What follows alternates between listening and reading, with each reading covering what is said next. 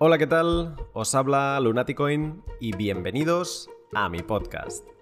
Tercera semana de enero y Bitcoin vuelve a marcar el paso.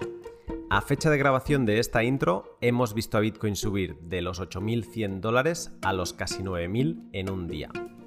Hoy domingo 19 hemos alcanzado ya la cifra de los Vegeta, los 9.000 dólares. Aunque esta semana ha sido interesante también por el clímax generalizado que muchos alcanzaron con alts moviéndose y mucho, en la que ha sido como una mini alt party. También el 13 se cruzó la frontera de los 4 meses hasta el halving. Si no lo has notado, estamos viviendo pura historia Bitcoin. Pues bien, esta semana vuelvo con uno de esos podcasts sumamente interesantes si persigues el uso de Bitcoin de forma privada. Antes pero, un momento para mis sponsors. ¿Conoces Light Night? Es el nuevo Battle Royale de Satoshi's Games y aunque todavía no ha salido y lo irá haciendo por fases a lo largo del año, estamos muy cerca, apenas un mes, de poder disfrutar de un modo de single player. Con Light Night podrás disfrutar de la experiencia de un Battle Royale Bitcoiner en el que acumular objetos únicos en forma de tokens no fungibles o coleccionables. Todavía está la preventa abierta, así que anímate a conseguir el tuyo ya a cambio de objetos exclusivos de la presale. Si utilizas el link que encontrarás debajo de la descripción de YouTube, Twitter o lunaticoin.com, conseguirás un skin exclusivo para los oyentes del podcast y con el código LUNA50 un descuento del 25%. Échale un vistazo en lightnite.io. Con Bitcoin a 9000, ¿cómo van tus compras de satoshis?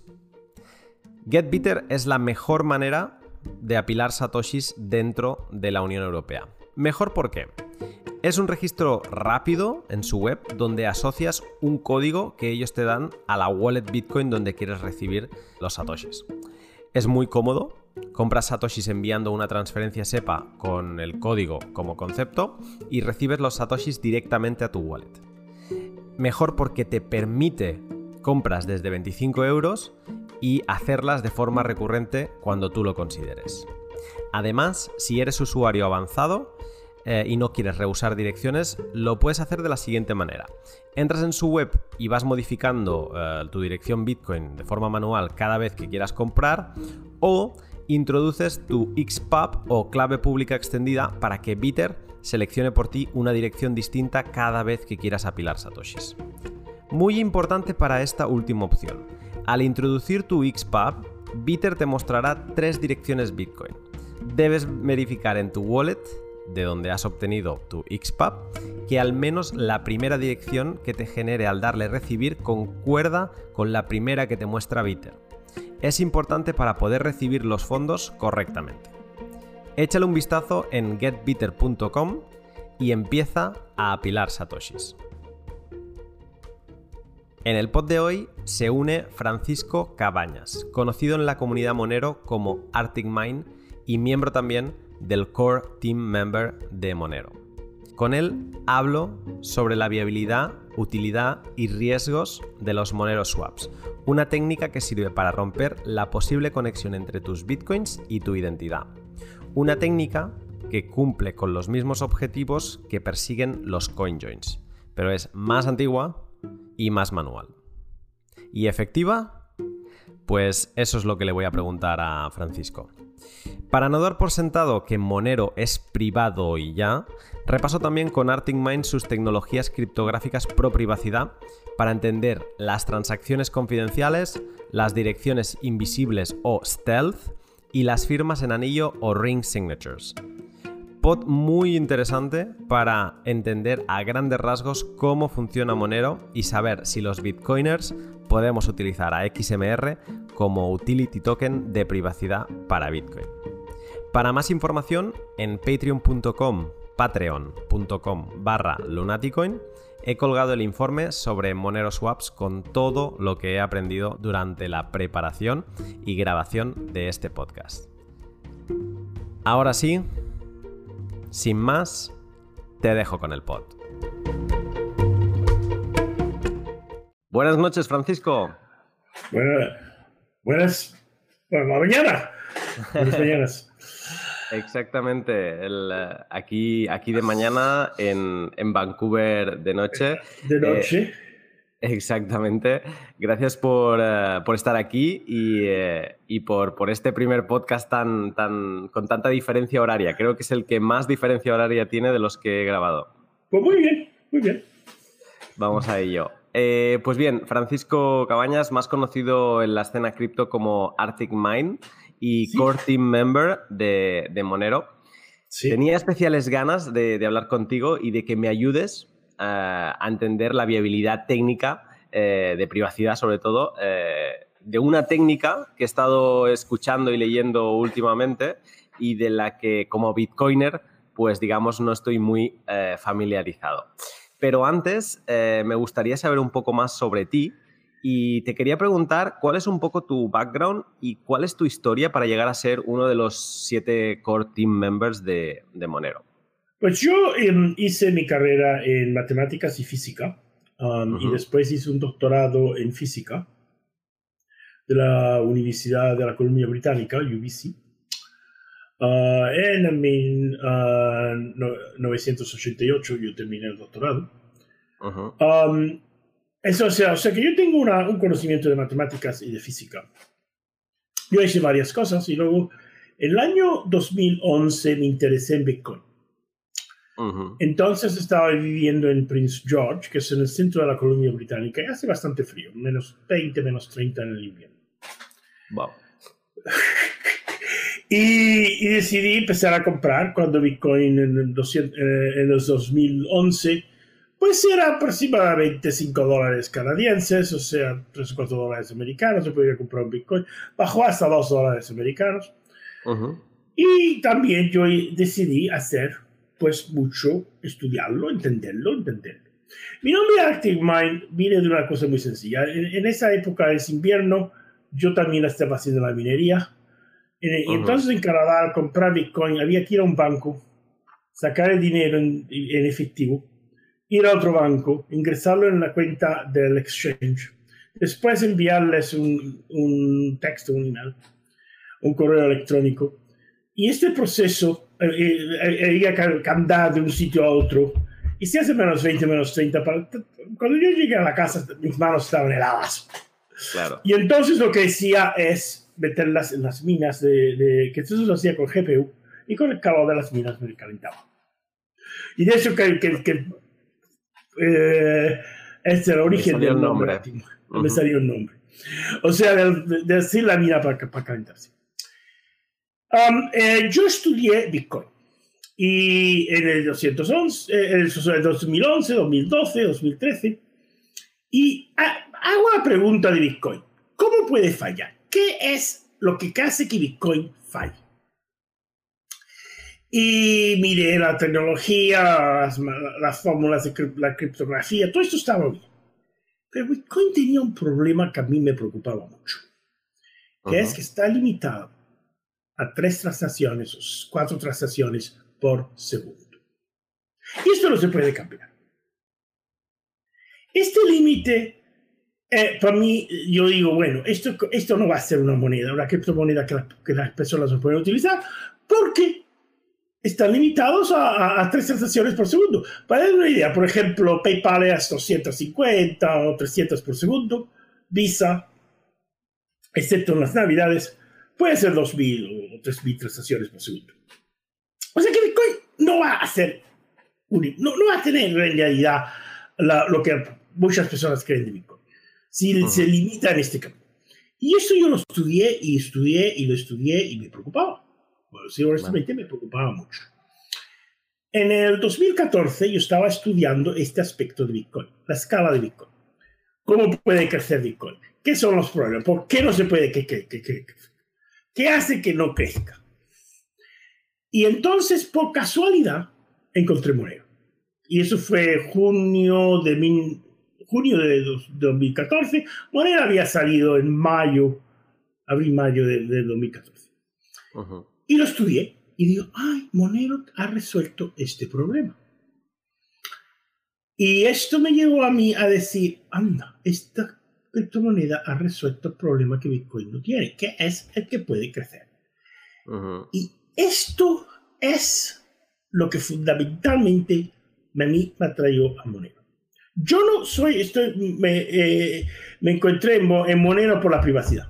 No, yo me encontré por la escala. Por la, antes de poder tener una transacción que sea privada, hay que hacer la transacción. Si uno no puede hacer la transacción, preocuparse de que sea privado no, no tiene mucho sentido. Si uno no puede enviar eh, eh, la criptomoneda, eso, eso también, para mí es más fundamental y aún más fundamental que la privacidad, que es la habilidad de poder hacer la transacción. Eso es la fundamental razón que yo dejé Bitcoin y fui a, a Monero. Entonces, uh, ¿qué pasa? Bueno, uh, yo uh, lentamente vendí mis Bitcoin Monero, contribuí en, en Bitcoin Talk, en Reddit, um, y, y, también hizo, hice varias cosas sobre para, porque yo entré Cotim bastante más tarde, que yo, soy uno de los iniciales, fue en el 2016, pero yo hice varias contribuciones y hablé mucho de la escala y cómo funcionaba en Monero y no funcionaba en. Entonces, en, el 2016, me, bueno, el, Cotim me, dijeron que si me quería hacer y, y, Monero tiene una, unas características que yo Uh, necesito que es que no tiene premina, no tiene uh, ICO, no tiene nada de eso. O sea que es totalmente descentralizado y yo si no, no lo hubiera tocado. Y entonces yo, muy bien, yo pues me hago parte del, del Cortim. Y el Cortim eh, tiene unas, unas determinadas cosas que se hacen en el Cortim, que, que es una responsabilidad, es más como um, de cosas que se tienen que hacer por ejemplo, que tienen que ser centralizadas y que se necesita mucho, mucho fiarse de la persona, mucho que tenga... Eso es lo que es importante de Corti. Pero lo que yo hago en, el proyecto es la escala. O sea, yo es las tarifas y la escala. Lo que he estudiado Peralti, he estudiado cómo Monero hace la escala y he designado muchos de los aspectos de, de la escala y de las tarifas en Monero. O sea que yo trabajo en un aspecto de Monero que no tiene nada que ver con la privacidad. Vale, perfecto. O sea, es una cosa muy curiosa, porque la mayoría de las personas tenían moneda por la privacidad. Y yo, sí, eh, eh, pero eh, cuando yo inicialmente en 2014, no es como es ahora. Ah, la situación de la privacidad en Bitcoin ha empeorado mucho en los últimos cinco años. Ah, o sea, la situación se ha hecho mucho más, mucho peor. Pero eso, por ejemplo, es mi pregunta en el, en el, en el S. Te digo decir una cosa, yo no, soy, no tengo ningún Bitcoin. Yo he vendido todas mis bitcoins por Monero. ¿Lo vendiste en aquel momento o entre 2014 y 2015 aproximadamente en esa época y las últimas las vendí en el 2017. O sea, una muy pequeña cantidad, pero la mayor, gran mayoría en el 2014 y en el 2015. Y la razón por lo que lo hice es porque dijo, Bitcoin, en mi opinión, no puede hacer lo que pretende hacer. Si las personas no lo pueden utilizar, pues, ¿qué es el sentido de esto? Eh, más, este pote es principalmente sobre privacidad. Eh, sí, ya entiendo, lo entiendo, sí. Como, como, eh, como digamos el nivel es muy bajo en cuanto a Monero, pues entiendo que, me vas a poder ilustrar. pero déjame hacerte una pregunta sobre escalabilidad, porque ¿cómo soluciona entonces Monero este problema que tú le ves y le veías a Bitcoin? Pues la solución es dos cosas. Primero, Monero tiene una subvención al minero que no baja de decimal 6 moneros que por cada bloque de 2 segundos. Que es aproximadamente 0,6. O sea que eso es aproximadamente equivalente a 3 bitcoins por bloque, porque es 2 minutos comparado a 10 minutos. Esto significa que las tarifas de, de, no se necesitan para subvencionar al, al minero. Las fees, las comisiones las de, Las comisiones, las comisiones no se necesita para subvencionar al niño. Esto es muy importante, porque entonces se puede hacer una escala de Monero que es un penalty, que es una proporción de la, la, la, subvención al minero. O sea que si se dobla el, el, bloque de, de, la media de los últimos 100 bloques, se pierde toda la comisión. No es subvención al monero. No es subvención al minero. El 10%, pues, eh, si por ejemplo es un, es un 1% de la... O sea, es el cuadrado de, la proporción que se crea. por ejemplo, está en 3.000 bites, si vas a 3.030, pues es un, un 1%. Si vas a, por ejemplo, a, digamos, a, 450.000, o sea, igual de 300.000 a 450.000, o sea, es el, es el 25%, etcétera. Y si se hace 600.000, entonces es toda la, subvención. Y esto es lo que hace que, que Monero pueda hacer una escala. En Bitcoin no se puede hacer porque uno de los resultados que he hecho un análisis, hablé de este, eh, específicamente de esto en Leipzig, ah, en el ah, congreso de Chaos Computer Club, 36 C3. Y hablé de este, este tema y, y, mi conclusión, que es, que es muy, es que si, si se usa, si se aplica, si se hiciera eso en Bitcoin, las las, el total de, todas las comisiones que se paga al minero van a cero, si la subvención va a cero. O sea que no hay, no hay manera de, de sostener a los mineros. Si se hiciera en Bitcoin, lo que se está haciendo en Monero. O sea, la única razón por la que funciona es por esta mínima uh, comisión al minero. Y eso es fundamentalmente diferente de lo que hace Bitcoin, porque ya no hay un límite de, 30, de, de 21 millones de Bitcoins. En Monero es una, eh, es una inflación fija de un poco menos del 1%, que es menos que la inflación del oro. Esto es en realidad lo que hay en, en, Monero. Es muy diferente que Bitcoin en ese sentido, pero eso es lo que permite la escala en, en Monero. Vale, creo que si no estoy equivocado, a partir de 2022 eh, la, la, emisión de Monero se fija en 0,6 Monero por bloque eh, para siempre. Para siempre, exactamente. Vale. Exactamente. Perfecto. Y según tú, esto es la gran diferencia, el problema que tú le viste a Bitcoin que en Monero no tenías. Exactamente. Y permite la tecnología de privacidad. Porque la tecnología de privacidad necesita el que tenga la escala, porque las, las, las, transacciones son más grandes, por ejemplo, eh, la escala se necesita, eso lo permite. Es la misma. Perfecto. Perfecto, pues eh, nada, lo apuntaremos mentalmente para, para, ir leyendo sobre, sobre el tema, eh, pero te salto directamente al tema del, del podcast, que, son los, los Monero Swaps. Eh, entonces, yo me he dado cuenta igualmente que para llegar a los Monero Swaps tenemos que tener, pues igual que ahora te he preguntado sobre la escalabilidad, un poco de base sobre qué es Monero y más teniendo en cuenta que la gran mayoría de, quien está escuchando esto, pues es más bitcoiner que, no otra cosa, ¿no?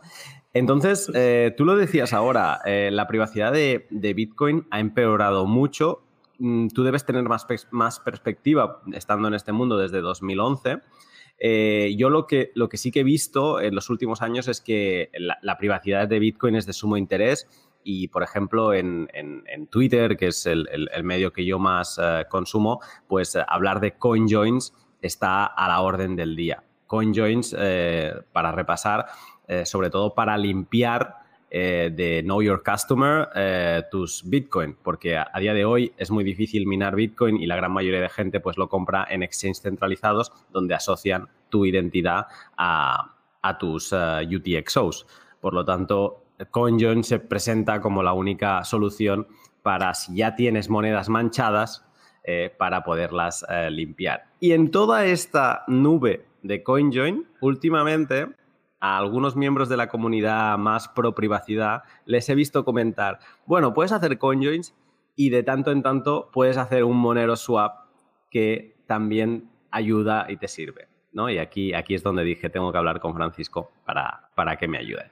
Eh, pero bueno, antes de, antes de preguntarte directamente por, por Monero Swaps, quiero aprender un poco cuál es el funcionamiento de Monero para que sea tan pro privacidad.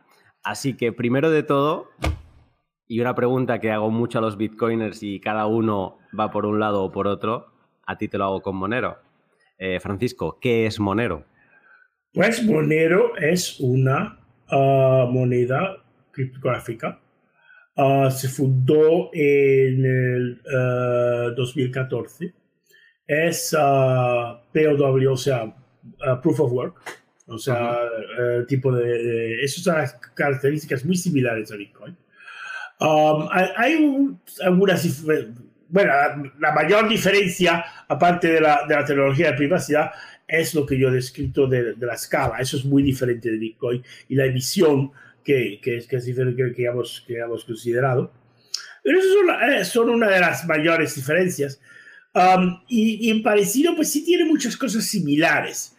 Ahora, lo que ya sí hace también una muy importante diferencia es las tecnologías de privacidad. Ah, y esos son importantes. Por ejemplo, uh, la, la, historia de Monero, de su creación, es, es, bastante similar a la de Bitcoin en el sentido de que no hay premina, no hay, es una totalmente descentralizado. Um, se hizo, bueno, un inicial,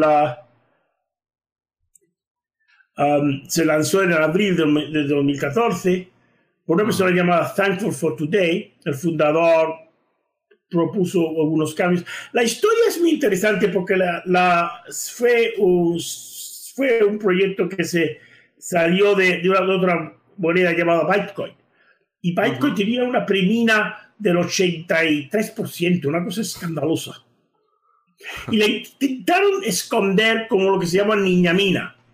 Entonces, de esto siguió la, salió Monero Primero se llama Monero y después se llama Monero, XMR. Y dice, no minas privas instantáneas y ninguna parte de la recompensa del bloque se destina al desarrollo de Monero Monero. O sea que es totalmente descentralizado en el sentido de Bitcoin. en eso será breve uh, estoy. Una de las características de Monero muy importante, que es que es una criptomoneda que está muy haciendo mucha evolución. O sea que el Monero de 2014 es muy diferente del Monero de hoy. Hay un, muy activo desarrollo.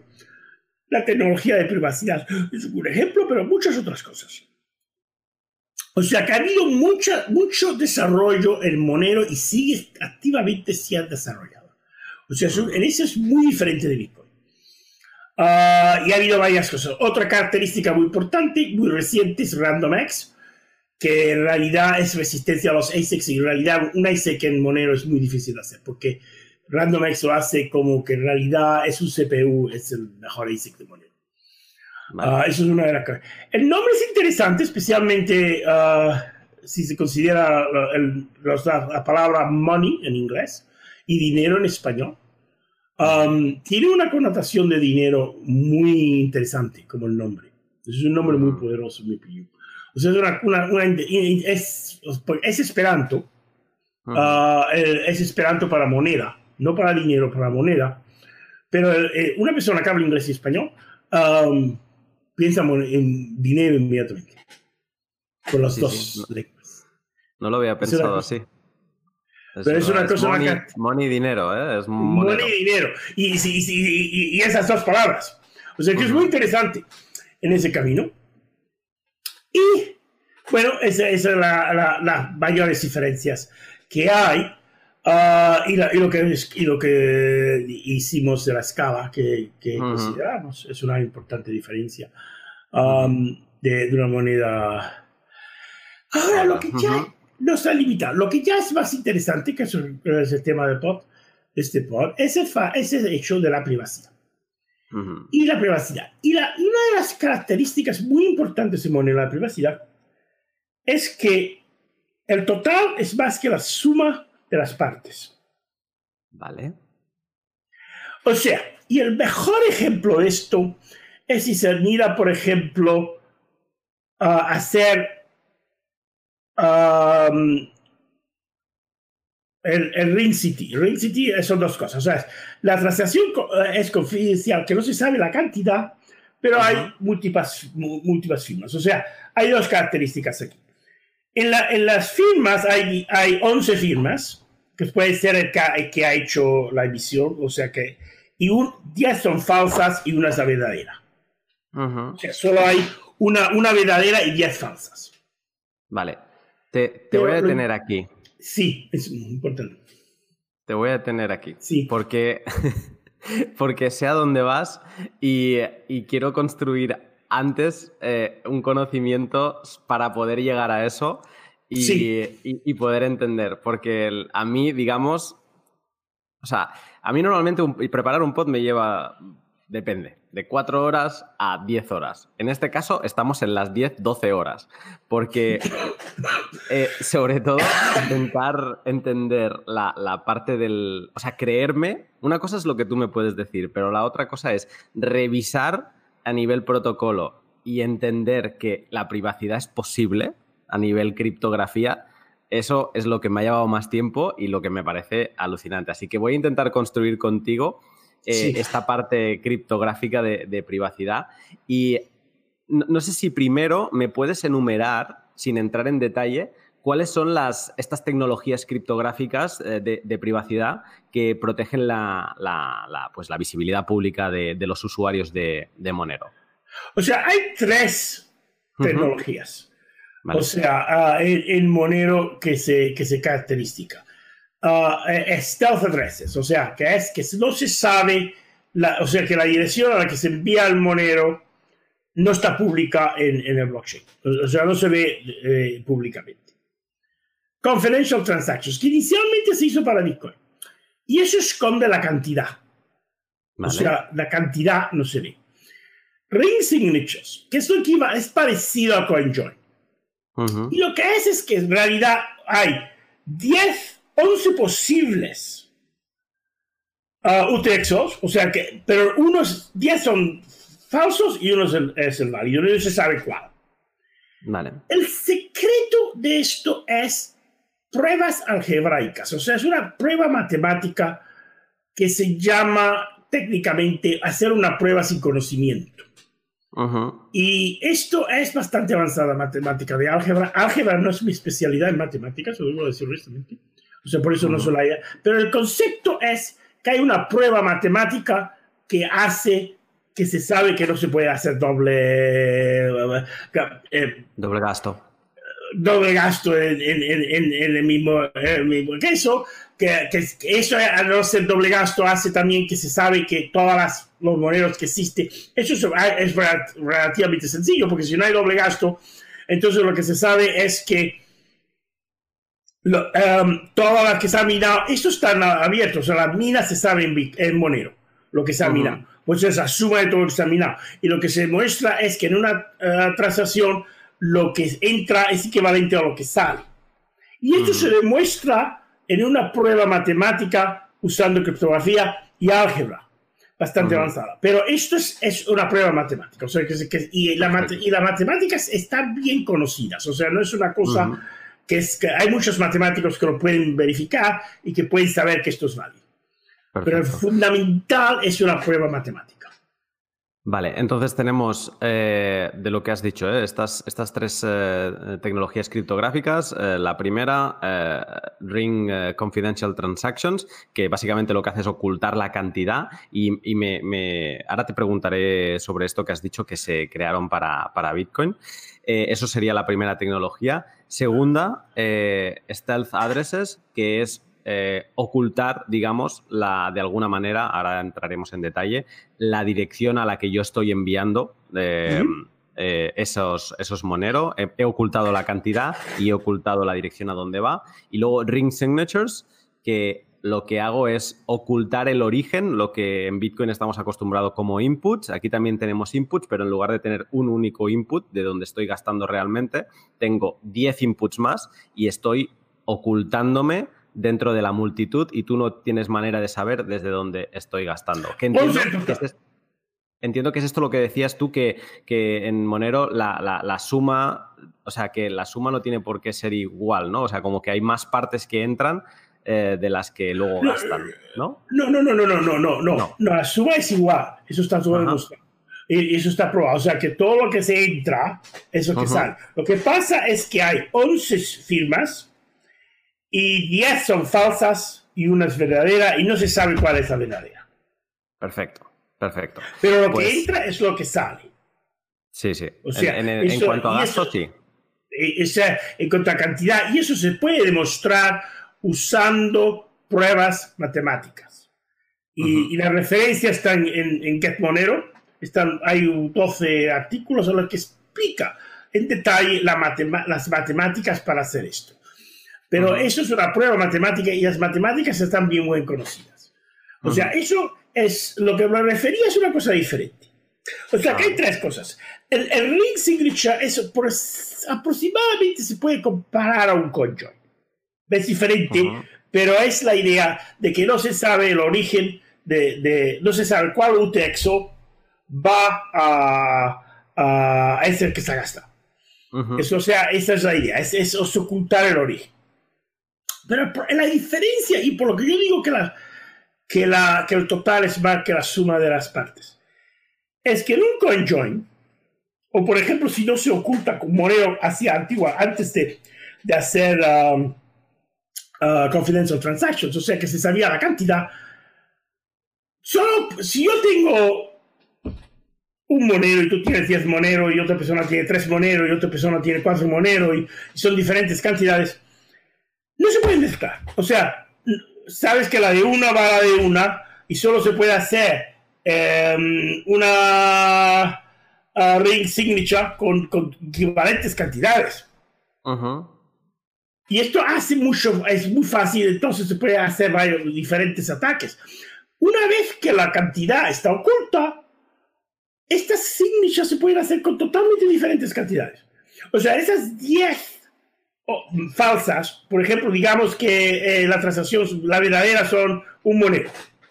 Pues puede haber una de decimal cero, otra puede ser 2000, otra puede ser 100.000, otra puede ser 4. O sea, que son diferentes, pero se puede hacer la mezcla con diferentes cantidades.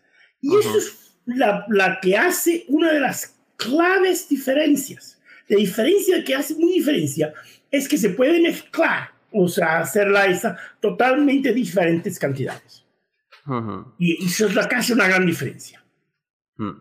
Sí, ahora, ahora cuando te pregunte más por, por las, las ring signatures, creo que, que, que, te podré te podré profundizar en, en esto que, que acabas de explicar. Eh, antes de saltar con, con Ring Confidential Transactions, eh, dices que se, que se crearon para, o se idearon para Bitcoin. Lo Confidential Transactions inicialmente fue creado para Bitcoin por Maxwell, pero la razón por la que no lo pudieron hacer es muy sencillo. Porque la, hacer Confidential Transactions requiere el tamaño de la transacción aproximadamente cuando inicialmente se hizo Monero, pues es aproximadamente 20 veces el tamaño. Pues si ya dices que solo se puede hacer tres transacciones por segundo y ahora hacemos las transacciones 20 veces o 26 veces más grandes, vamos de tres transacciones por segundo a decimal 1.5. Uh por segundo. O sea, este es el problema de no poner la escala. O sea que la razón que, en mi opinión, no se hicieron las confidencias transacciones en Bitcoin, no lo quiero reconocer, es muy sencillo, es porque no tienes la capacidad. Porque la tecnología de, de, privacidad requiere más, más, más espacio en el bloque. Ahora, la situación en Monero aproximadamente uh, es aproximadamente cinco veces el tamaño, puede bajar cinco o seis veces y bajará a cuatro o cinco veces, porque ha habido mucho desarrollo para hacerlo más muy, muy, eficiente. Ah, después, pero de todas maneras se necesita un bloque más grande para el mismo número de transacciones. Ah, y la mayor eh, efecto es en esta cuestión de confidential transactions. O sea que, que esto se, se, inicialmente se desarrolló para Bitcoin y se adaptó para morir que, Monero tenga la, escalabilidad solucionada por encima de, Bitcoin, como explicabas antes, también tiene un factor que es que los bloques de. El tamaño de bloques de Monero es dinámico, ¿no? Puede crecer si el volumen eh, de, la red eh, pues, eh, se congestiona, pues los bloques pueden crecer, ¿no? Esto, esto es así. Esa se puede crecer. Y hay un límite que, que, porque a, a la proporción que puede crecer. Pero aproximadamente, de, por ejemplo, se puede ir a 50 transacciones por segundo muy fácilmente. Y después, aproximadamente cada 70 días, un 40% que se va multiplicando. Bueno, que es. Y entonces esto, o sea que en un año se puede llegar a 250 transacciones por segundo aproximadamente en Monero y el siguiente año a, dos, a mil y pico, así, cinco meses. O sea, que se, se puede crecer, pero se puede crecer de manera controlada para que no hagan ataques. O sea, no es como, por ejemplo, Bitcoin SV, Satoshi uh que han dicho, vamos a hacer un bloque de dos gigabites, una cosa así. Pues, pues y, de pronto lo se lo presentan a, a, a, la vez. Pero ¿qué pasa? Pues, pues la gente no está preparada. No pueden de pronto, no, pero lo que se ha hecho Monero es que esto se puede crecer, pero se puede crecer de una manera razonable. O sea, que no es instantáneo, eso es, es importante también. Pero eh, para eso no hay un límite en, en, el número de transacciones, el único límite es un límite de lo que sea la capacidad de Internet.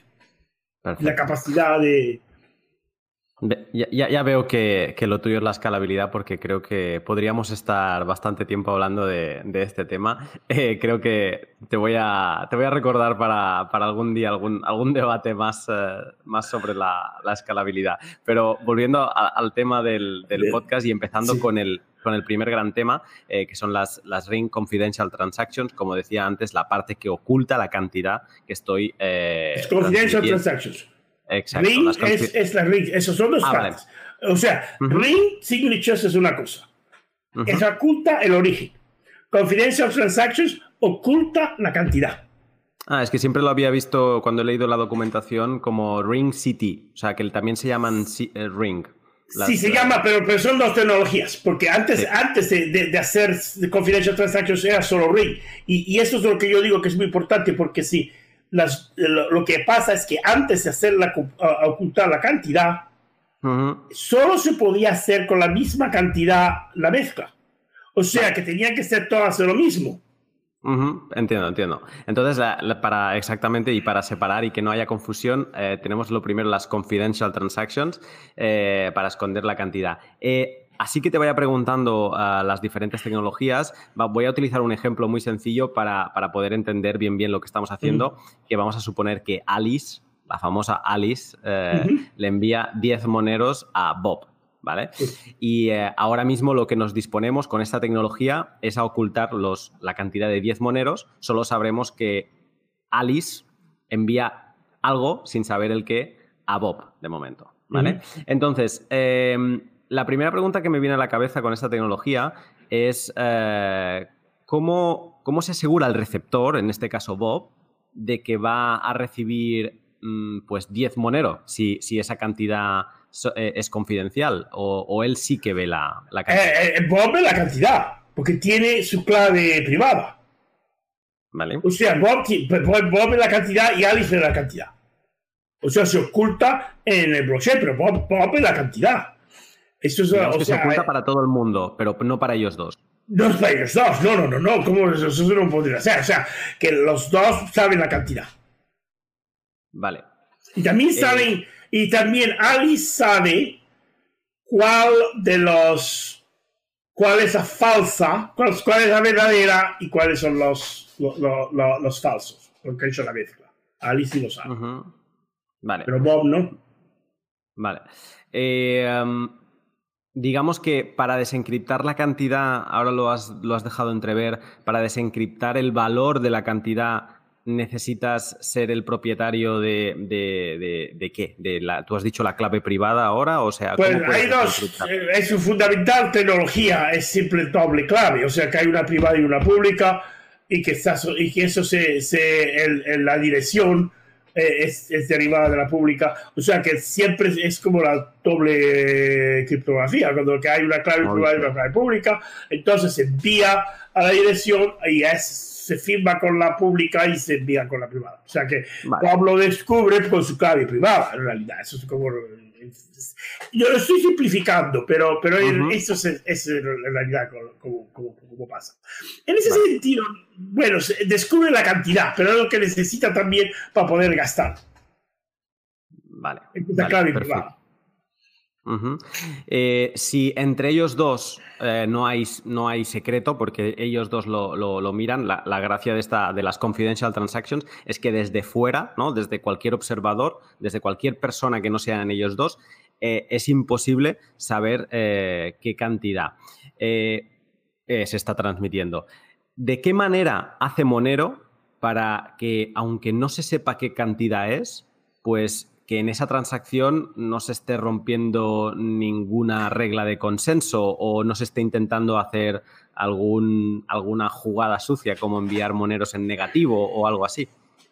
Aquí es donde entra el álgebra y la prueba matemática. O sea, que hay una prueba matemática que demuestra esto matemáticamente. Y está en la transacción. O sea, esto es la prueba. Por eso, una de las razones que las transacciones son más grandes es porque hay una prueba que se puede demostrar matemáticamente usando álgebra eh, que esto no está pasando. Pues es una prueba matemática. Perfecto. Y, la matemática, el álgebra es muy bien conocida. Que o sea, el álgebra es muy bien conocido. Ese es el secreto que está, que es lo que, lo que, lo que, lo que hace que no se pueda hacer doble gastos y, y crear monero de si que, que no existía y ese tipo de cosas. Sí, sí. Eh, yo, invito a todo el mundo que le, que le pueda interesar, eh, pues eh, no, no, creernos y que quiera verificar que de esto va, va, todo el mundo de la criptografía, pues a que, a que investigue un poco más y que realmente vea pues que todas estas, lo que tú decías ahora, ¿no? Es, es matemática y, y realmente lo puedes ver y, es fácil. O sea, hay muchos artículos donde te explican de qué manera se, ocultan las cantidades eh, sin, que sea magia. ¿no? Exactamente, exactamente. Y eso es muy importante porque está todo en Get Monero Uh, los abstractos están en español, pero los artículos están en inglés. Los han traducido todavía. Pero esto es, y la matemática es bien, bien conocida, porque hay otras criptomonedas que, que la matemática es muy rara y no hay independientes personas que lo han valorizado. Pero en el caso, en el caso de Monero, la matemática es muy bien conocida eh, y, esto es, es un problema de matemáticas, o sea, que se puede demostrar usando matemáticas. Eh, cuando analizas Monero es muy interesante ir repasando eh, pues todas estas partes en un explorador de bloques de, Monero. Eh, y en este caso, en las confidential transactions, pues sí, da igual en qué bloque de los últimos, ¿no? Ahora, explicaré por qué, pero mm, si tú entras en un bloque actual y analizas las transacciones, verás que todas las cantidades te salen en, confidencial y no puedes ver. Tú estás viendo un movimiento de algo, pero no sabes la, cantidad de, ese algo. Y ahora decía de los bloques de últimamente, porque como tú también mencionabas antes, las confidential transactions es una, es una tecnología que no ha estado siempre en Monero y hay un, hay un momento ¿no? en el inicio donde las, las, cantidades sí que eran visibles. Esto es así, ¿verdad? Esto es verdad. Y, entonces era mucho, la privacidad era muy débil muy endeble. Y la razón es porque es el problema de las cantidades. O sea, que cuando se hace la mezcla en, en ring signatures, solo se podía hacer la misma cantidad. O sea, si por ejemplo tenía, ah, vamos a decir, 3 decimal 1, 4, 5, 9. Pues tiene que ser 3, 1, decimal 1, decimal 04, decimal 005, decimal 0009. Se, dividía la cantidad en, Eso es una manera de hacerlo. Y después hay que buscar otra cantidad equivalente para hacer las mezclas. Pero el problema es que entonces se puede también hacer análisis de, de, que están correlados. O sea, y esto es donde está el problema con, Es el mismo problema que pasa con CoinJoin. O sea, que si se sabe la cantidad, solo tiene que ser la misma cantidad. O sea, o o, lo que pasa en, en WhatsApp igual, en, Bitcoin, por ejemplo. O sea, que solo se puede hacer decimal uno Bitcoin. Y los cambios es como ya se puede otra vez analizar toda la situación. O sea, que por eso por lo que yo digo, que, que el hacer, el hacer la cantidad que no se vea, ha mejorado la, el, el ocultar el origen muy, muy importante. Eh, eh, o sea que eso es muy importante. O sea que el ocultar la cantidad facilita ocultar el origen. sin duda, sin duda. Eso, es, eh, o sea, porque se puede mezclar todas una cantidad completamente diferentes. Hmm. Sí, en, el, en, el, ejemplo que hemos puesto aquí, ahora mismo, con, solo con Confidential Transactions, pues ya sabríamos que, que que, pues no tendríamos manera de saber, mejor dicho, que Alice le ha enviado 10 Monero a Bob. sin ninguna tecnología más, veríamos que Alice le envía algo a Bob, pero no sabríamos eh, la cantidad. Pero bueno, vamos a seguir con las stealth addresses, que esto sí que nos va, nos va a sumar y se va, eh, privacidad, y se va a centrar en la parte del, del receptor, en este caso de Bob, porque te permite ocultar la, pues a quién se están enviando eh, estas, eh, estas direcciones. Ahí está, estos moneros. Eh, en Monero, como en Bitcoin, tenemos direcciones de, wallet, ¿no? Es el sí, sí. empiezan con el número 4. Bueno, también hay el número 8 que están, que se, que se pueden derivar, que, que son, que, que, no se puede, que, que, es una derivación directa, o sea que son las subdirecciones. Si se sabe el 8, la dirección, o sea, la subdirección de 8 es lo que se recomienda, no, no la dirección de 4 ahora en Monero. Pero, pero sí, o sea, que hay dos direcciones. Pero lo que pasa es que el UTXO, o sea, lo que se ve en, en, en, es, es una, una clave que solo existe una vez y, y, no es lo mismo igual que la dirección. O sea, por supuesto, en el caso de Alice, Alice sabe la dirección. Si hace una dirección de 4, sabe la dirección de 4, pero si hace una dirección de 8, no sabe la correspondiente dirección de 4 o otra dirección de 8. Vale. No, por supuesto, sabe la, porque le ha dado la dirección a Alice. O sea, pero lo que se ve en, la, en, en, en público es el blockchain. Es una cosa que es única, que es la, la, transacción, o sea, lo utilizó, que, que, que no se, realmente no se puede decir utilizó porque el Monero no se sabe si se ha gastado o no. Que en Bitcoin se sabe. O sea, en Monero no se sabe si se ha gastado o no se ha gastado. Es muy diferente. O sea, eh, o sea que es diferente. La tecnología hay que tener cuidado porque no se sabe si se ha gastado o no se ha gastado. Eh, ahora te preguntaré por, por esto de, gastado o no gastado. Eh, entonces, como decías ahora, Monero utiliza un, un, un sistema que hace que en la blockchain se almacene, así como en Bitcoin, si yo te doy mi dirección y tú me envías un Bitcoin, eh, en la blockchain de Bitcoin se almacenará esa transacción eh, y se verá la dirección que yo te he dado, quedará almacenada para que todo el mundo la vea. Mientras que en Monero, eh, aunque yo te dé una dirección que empiece por 4 o que empiece por 8, cuando tú me hagas esa transacción, no, en la, no me la vas a hacer ni a la dirección de 4 ni a la dirección del 8, la vas a hacer a otra dirección, que es la stealth address, que no tiene correlación conmigo. ¿Esto es así? Lo que se ve, lo que se ve en, el blockchain no tiene correlación con la dirección de 8 o la dirección de 4. O sea, yo sé la dirección. Si tú, yo te envío a ti yo sé la, tu dirección a la que lo envío, no estoy pensando dónde lo enviar esa dirección la sé, pero lo que se ve en el blockchain no, lo, no se ve. Yo sé lo que sea, lo, la cantidad y tú también lo sabes. O sea, los, los, principales lo saben. Pero una persona que lo vea no ve más que un, una entidad de, de, la transacción. Y lo que pasa también es que no se sabe si se ha gastado o no. Y la razón es muy fácil, porque hay 10, hay 11 posibles firmas, una, una eh, eh, en la que, pues, sabes, aquí hay 10 hay 11 que se han. Que, pero ¿cuál es la que se ha gastado? No se sabe. O sea que es una cosa oculta si está. Si hay monero en, la, en, esa dirección o no. Lo que, en el que se ve en el blockchain. Vale. Eh, entonces, lo que sí que se ve es, es, lo que se le llama la stealth address, ¿no? Una dirección de. Sí, una dirección que es única y que solo sirve por una vez pero que está permanente en, el blockchain y que se usa para mezclar otras veces. O sea, lo que pasa es que porque las ring signatures lo coge de la historia. O sea, que si por ejemplo esa dirección, otro, otra persona puede usar en su mezcla. Entonces puede, puede, aparecer que se ha gastado con una parte de 10 varias veces, pero no se sabe en cuál se ha gastado. Me ha parecido interesante que, el, así como en Bitcoin te tienes que romper la, cabeza eh, de ir, mm, pues sobre todo de si me quieres enviar un Bitcoin, pues yo tengo que ser el responsable de escoger una dirección que no tenga, que no se haya utilizado para que tú no puedas eh, tener ninguna trazabilidad mía, ¿no? Me ha parecido interesante. Mm. Bueno, eso se recomienda, pero no, pero se puede, se puede hacer la trazabilidad. Exacto, hay otras ah, muchas maneras, ¿no? Pero lo que me ha gustado de Monero es que yo digamos que me puedo, entre comillas, despreocupar, eh, o sea, que es una comodidad para el usuario, yo te genero una subdirección, te la doy y a partir de ahí eres tú el encargado, o sea, es tu wallet la encargada de, eh, en este caso la wallet de Alice, la encargada de generar esta dirección, eh, stealth address. Eh, bueno, sí, es generada vez, lo que se ve.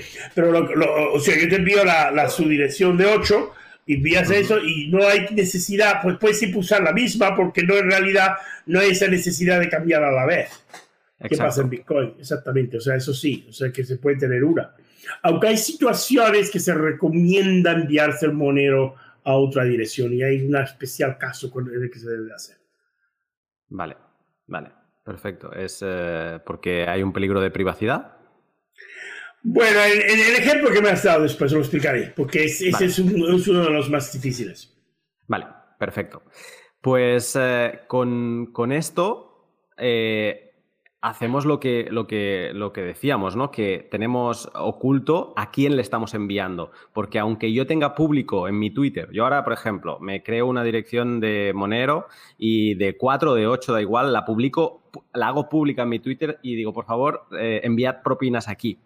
Eh, a mí no, no me da miedo que se sepa porque en la blockchain de Monero, aunque me envíen 10 propinas, cada una de esas propinas va a ir a una stealth address distinta que ha generado cada usuario en el momento de enviármela la propina. Y yo no tengo que estar pensando de cambiar, no tengo que estar preocupado de que se relacione eh, ninguna de esas direcciones eh, privadas con eh, mi dirección que he hecho pública en, Twitter. Es así. Sí, sí, pero hay una, hay una diferencia entre la 4 y la 8. Si usas la 4 decías en, otro, en otra situación publicarla a la misma dirección, pues sabes que es la misma dirección que has publicado en Twitter y la has publicado en otro sitio.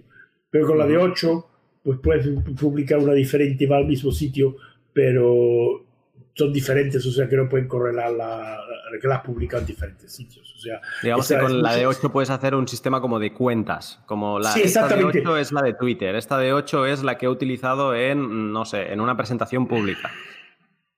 Pero puedes, pero no se pueden correlar. O sea que, que lo que pasa es que si, que, que, si usas una diferente entidad, por ejemplo, en una y en la otra, no saben que es la misma persona. perfecto. Eh, pues bien, en nuestro ejemplo ya hemos ocultado la cantidad. Eh, sabemos que Alice le envía X a X persona, porque no sabemos quién es. Eh, vamos a ocultar a Alice y así es como se hace con las ring signatures, que esto es lo que, te gusta porque eh, es, el, método, la parte importante que vienes mencionando todo, todo el rato. Em, y es esto que hemos comentado de que eh, Alice, cuando vaya a gastar, cuando quiera utilizar una, un, un output que, ella tenga para gastar esos 10 moneros, eh, en la blockchain de Monero va a aparecer su output junto a otros 10. Y sí, 11 en total. 11. Y desde fuera nadie va a tener idea de saber de qué, de cuál de esos 11 outputs se está gastando. Exactamente. Esto es así. Exactamente. Bob sabe desde qué output se está gastando? Bueno, lo que Bob no sabe si es Alice o otra persona, porque lo que Bob ve es que el output que ha hecho está en esta transacción, pero no sabe si es verdadero o si es uno falso. Porque otra persona puede también coger ese output y usarlo en su mezcla. O sea, puede llegar Eric y decidir, ah, eh, y elige ese output eh, como uno de los falsos. O sea, Bob no sabe si lo ha gastado o no. Pero donde hay un riesgo, y eso es donde, donde el caso que hay que tener cuidado, es si hay lo que se llama A, E, B, y entonces el que Alice está en conjunto con al que Bob ha enviado el, el, eh, el output. O sea que si Alice lo envía a Bob, y Bob, o, sea, el ejemplo, Bob se envía a Alice, no sé cómo decir. Alice se envía a Bob. Y luego Bob se lo envía a Eric. Vale. Si Alice y Eric hablan, pueden, pueden entrar, eh, eh, eh, pueden poner a, Bob en riesgo. Eso es esa situación donde hay, hay posible riesgo de y hay una solución. Mm. Vale, y, y, para, pero para que hablen entre Alice y Eric en este caso, ¿vale? Para exponer a Bob, ¿de qué tienen que hablar? ¿Solo de las direcciones o tienen que hablar también de cantidades? Pues pueden hablar de cantidades porque las saben.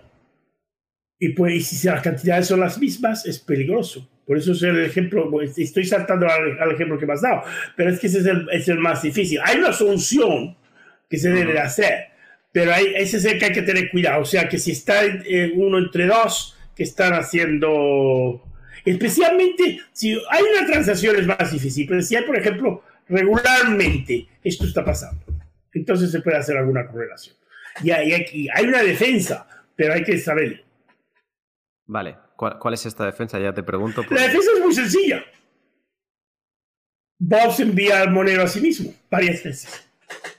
Entonces, para romper el enlace. Y, entonces cada vez que lo haces es múltiple. O sea, que si por ejemplo son 11, pues yo hago, lo hago una vez y ya son 121 y después son... O sea, pero se tiene que hacer... O sea, no inmediatamente, sino dejarle un día, una cosa así, y no siempre al mismo tiempo y entonces envía y entonces se puede, se puede romper el enlace. Pero eso es lo que hay que hacer. O sea, que si hay un problema ese de, no fiarse, si Bob no se fía de Alice, lo que debe de hacer es enviárselo a sí mismo. A otro monedero de Monero, y, el precio es muy, mínimo, pero eso es, la más, más sencilla y se puede hacer tantas veces como uno quiera. Ahí intentar otra cosa. En el normal uso, esto pasa automáticamente, porque, por ejemplo, si yo compro Monero en un exchange de Cali Legacy, pues, y luego después, una semana después, digamos, compro 100 monedas. Y después decido, ah, pues voy a gastar un monero en comprar esta cosa aquí. En el cambio ya está la mezcla. O sea, que en el normal uso pasa automáticamente. Porque al cambio eh, pasa este proceso. Pero eh, eh, yo, yo solo que digo, o sea, que siempre hay ese riesgo de si el que compra, digamos. que está en, medio. Eso es donde está el problema. O sea que hay, pequeño riesgo ahí, pero se hace, se lo envía uno a uno mismo. Es exactamente. Churning es el nombre que usan.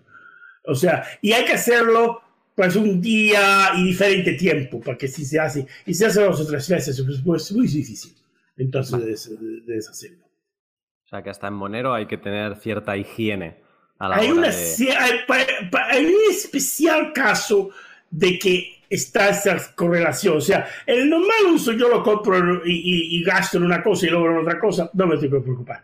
Pero si hay una cosa de que de, así, de que hay un riesgo de las dos partes, es cosa que tenéis aquí. Vale. Em, una parte más de, de Ring Signatures eh, que a mí me parece mm, fascinante y muy interesante antes lo has comentado, es que aquí decimos que tú llegas, Alice llega con su input y hay 10 más que eh, confunden al, que lo está viendo. Como no ve las cantidades, es imposible saber desde, desde cuál está gastando. Hay pruebas matemáticas que demuestran que no se está gastando ni de más ni de menos, ¿vale? Esto lo vamos a dar por, por, supuesto. Pero lo, fascinante es que estos otros eh, inputs son outputs que antes han sido outputs o, direcciones de estas privadas, stealth addresses eh, que se han utilizado con anterioridad y pueden estar sin gastar o pueden estar gastadas, porque como tú no tienes conocimiento si un output se ha gastado o no, eh, pueden estar gastadas o no gastadas. Incluso, aquí me salen dos preguntas. Una, una dirección, eh, un output se puede utilizar como input numerosas veces, ¿no? Por supuesto. Vale, y luego, segunda, ¿cómo se seleccionan estos outputs? Eso es lo que se hace, hay, hay varios algoritmos y, la idea es simular el uso para que sea aproximadamente una cosa de probabilidad. Ah, hay que tener cuidado como la selección, o sea que hay el, el, monedero lo hace automáticamente, pero hay, hay diferentes algoritmos. La, otra cosa que tengo, que decir es que el número de, de mezclas probablemente va a cambiar en el futuro, o sea, se va a incrementar. Eso es una. Hay un proceso más de. Más, el siguiente muy posible 13 o 17, y después estar hablando de, que hay otra tecnología que se puede hacer de 100 o, o así más. O sea, que eso va a incrementarse en el futuro. Vale. Un, ataque que desde mi cabeza bitcoiner se me ha ocurrido es que si eh, Alice le envía a Bob estos 10 Monero y eh, se lo envía, Alice genera esta dirección privada, ¿no? Vamos a decir que esta dirección privada, como puede empezar por cualquier número y cualquier letra, vamos a decir que empieza por S, ¿vale? Para, tenerla como referencia.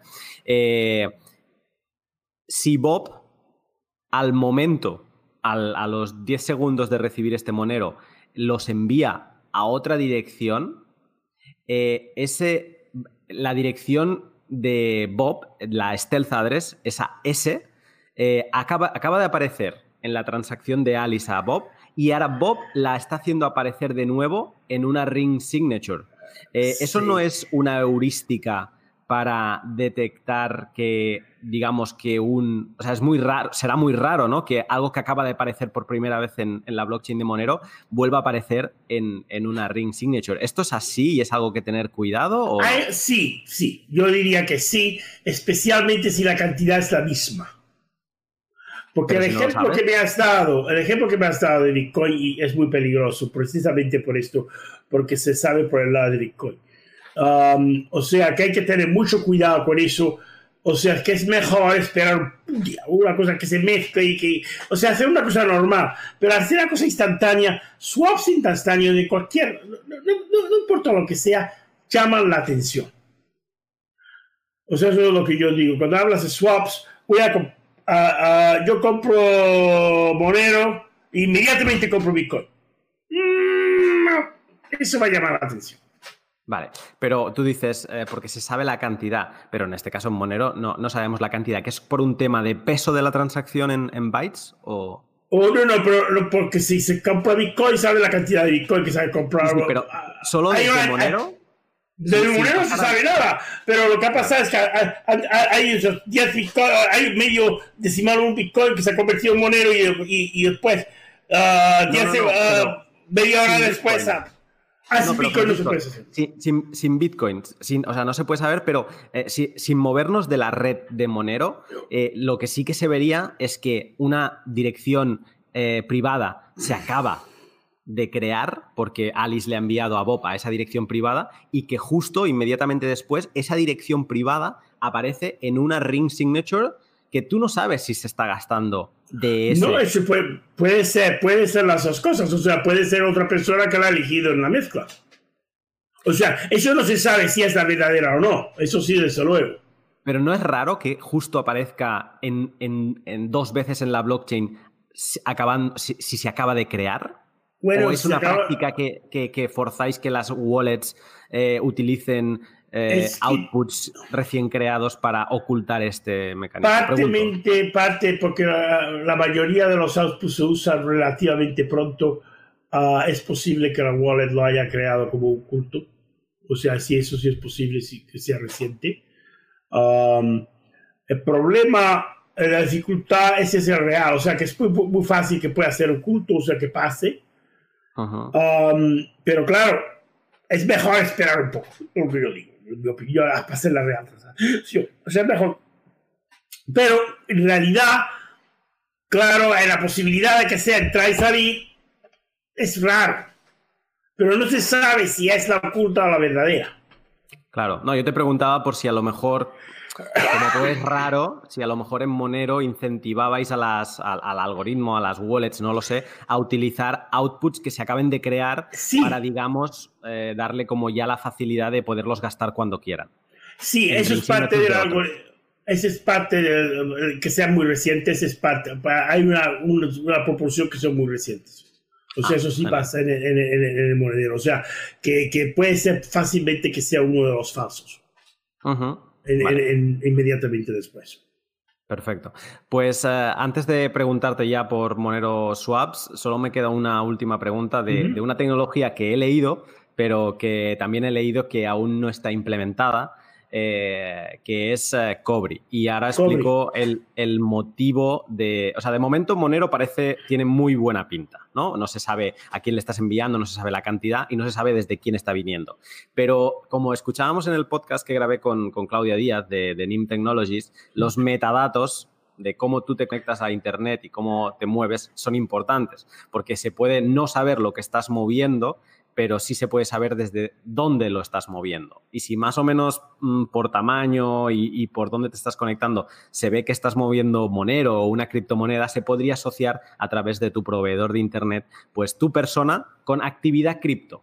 ¿Vale? No sabremos qué cantidades, no sabremos qué, pero sí que se te podría asociar. Y a mí me da la sensación que Cobri viene como a deslocalizarte, ¿no? A hacerte como esta eh, protección de ubicación.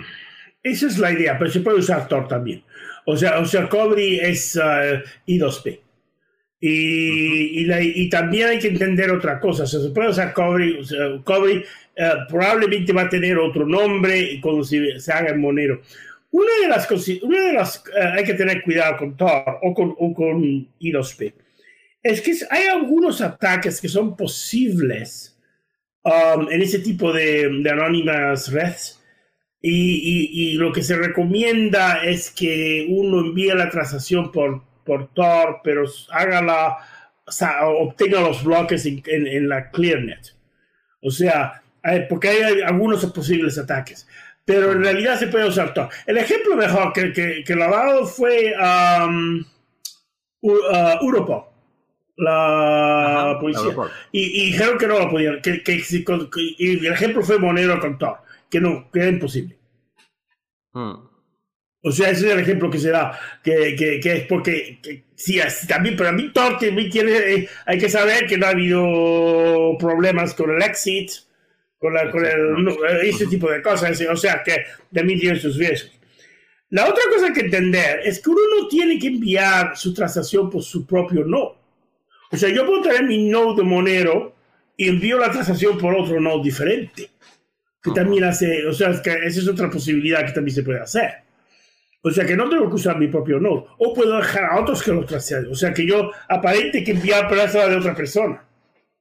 O sea, eso se puede. Porque como monedero, monedero funciona, se puede enviar por otro, por otro nodo, no, el mismo. en, en digamos que con esto que acabas de decir, porque en Bitcoin es para tu privacidad es sumamente importante que tú tengas tu nodo y que todo lo gestiones desde tu nodo para que nadie te esté observando. Eh, en Monero, con tanta privacidad, ¿eso también es importante o, o, relativamente? Es cuestión, o sea, yo puedo usar tu propio nodo, pero también puedes usar el de otro. O sea que el nodo sabe algo, o sea, sí sabe alguna información, pero en algunos casos puede ser interesante usar otro nodo. Y también permitir a otros a usar tu nodo. Que en ese caso, lo que pasa es que entonces no se sabe de quién es la transacción. O sea, que eso se puede hacer en Monero. Y también una razón por lo que se hace muchas veces, si uno tiene, por ejemplo, un móvil y yo uso mi propio nodo en, en mi casa o para no tener, porque yo no tengo la capacidad del móvil. Ese es un, un ejemplo, por ejemplo, en el que se hace eso. Vale, entonces, eh, para, para que, si dices que se puede utilizar Tor, eh, todo el desarrollo de Cobri, ¿qué aportaría Cobri de distinto a, Tor? Cobri, eh, pues es, es, I2P. Y la idea de Cobri es que había una, es que se podía um, hacer, obtener todas las transacciones del nodo por, por Clear y enviarlo por I2P. Eso es la idea. Cobre está, o sea, yo creo que habrá un desarrollo en este camino, pero probablemente no se va a llamar cobre.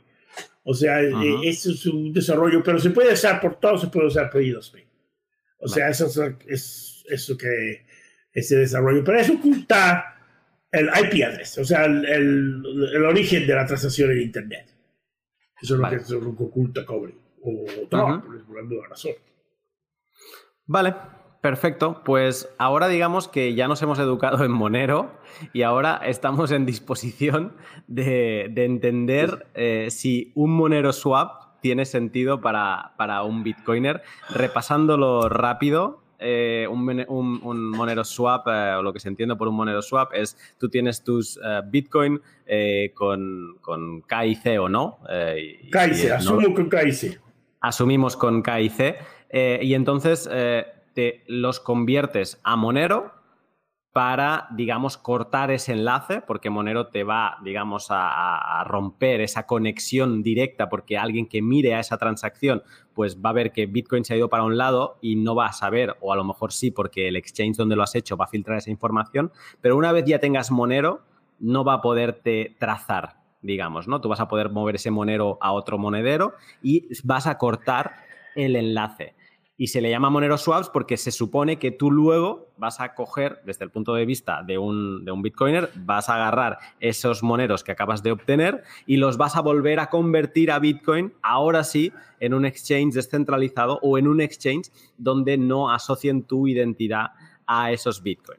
Vas a haber convertido con un proceso quizá algo laborioso, pero vas a haber convertido tus Monero, hay tus Bitcoin de con KIC a Bitcoin sin KIC, habiendo utilizado a Monero como utility token, vamos a llamarle. Vamos, sí, pero hay dos riesgos, yo te voy a decir los riesgos que hay. El primero es que este es un ejemplo en el que se sabe la cantidad por Bitcoin, que es lo que yo decía, que es que, que del...